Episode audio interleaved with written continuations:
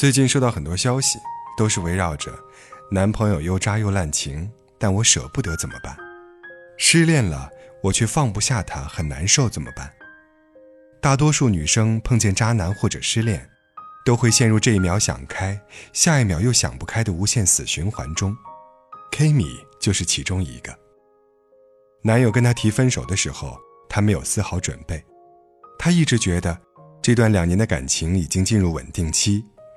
突如其来的分手让她措手不及，挽留过，挣扎过，歇斯底里过，男友还是没有给这件事任何转圜的余地。他走的太决绝。如果说不是蓄谋已久，大概没人相信吧。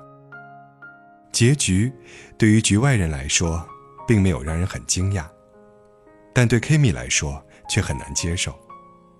男友半个月后就在微博晒出了新女友照片 Kimi 顺着男友微博找到了他新女友的微博。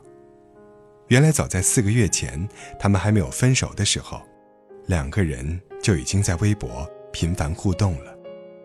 历史总是惊人的相似，渣男的套路也都如出一辙。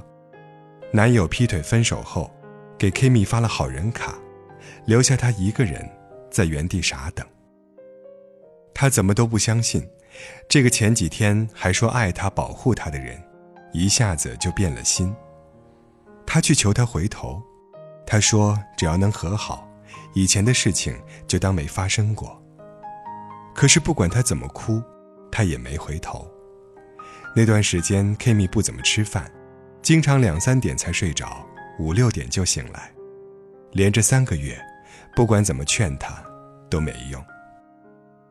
我大概懂那种感觉，两年来，你勾画的未来幻想的每个场景，都跟这个人有关系，可这个人却早就计划着离开你了。这种感觉，大概换了谁都不好受。女生确实都是感性的动物，一首歌、一个场景、一件物品，都有可能让他们陷入回忆。见过太多因为失恋伤心难过、寻死觅活的姑娘，我才更觉得。拿得起放得下，懂得爱自己的姑娘有多酷。电视剧《你好，乔安》里有一幕让我印象深刻。乔安的好朋友你好失恋一直哭，乔安就一脸无奈地问他有什么好哭的。你好反问乔安：“你没有感情吗？你不会流眼泪吗？”乔安说：“我妈跟我说，如果我想哭。”我一定要卸完妆再哭，于是，我每次想哭，我就要去卸妆。卸完妆之后，我就理所应当觉得应该敷个面膜。敷完面膜之后，我就觉得应该再敷个眼霜。敷完眼霜，我在想哭的时候，就觉得我都花了这么大精力保养了，我为什么要毁了它呢？像乔安这种姑娘，理性淡定，有野心，有能力。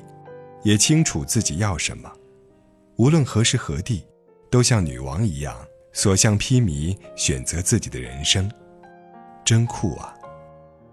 被前男友陈潇伤害的遍体鳞伤，也不在他面前流一滴眼泪，不给他一点回头的机会。当他们再相遇时，陈潇哭着说：“我难受。”乔安只是恶狠狠地说了一句：“忍着。”能够掌握自己情绪的女生真的很酷，她们用别人拿来难过的时间，把日子过得更加精致。女孩跟男孩不一样的是，女孩的成熟，是从学会爱自己开始的，而男孩成熟，是从学会爱人开始的。女孩子有很多方式可以取悦自己，把自己活得更贵的方式，也不仅仅限于给自己花更多的钱。去健身房锻炼，去敷面膜、敷眼霜保养，去找两三个姐妹喝一个下午茶，这么多的方式去生活，为什么要为了渣男而难过呢？如果你非想要用难过来证明点什么，那我建议还是努力赚钱，对自己好一点最靠谱。不然，你难过的时候，只能买两瓶啤酒、一袋鸡爪，在路边嗷嗷的哭。努力赚钱的话，你可以去纽约哭，去伦敦哭，去巴黎哭，去罗马哭，边潇洒边哭，想怎么哭就怎么哭。而等你真的去了这些地方，还哭什么呢？想哭的时候，多想想你迪奥的睫毛膏，Chanel 的口红 l i m e r 的眼霜面霜，你还舍得哭花它吗？多爱自己一点，你花出去的钱和时间，都是在向这个世界学习如何变得体面，体面的挥手告别，体面的面对失去。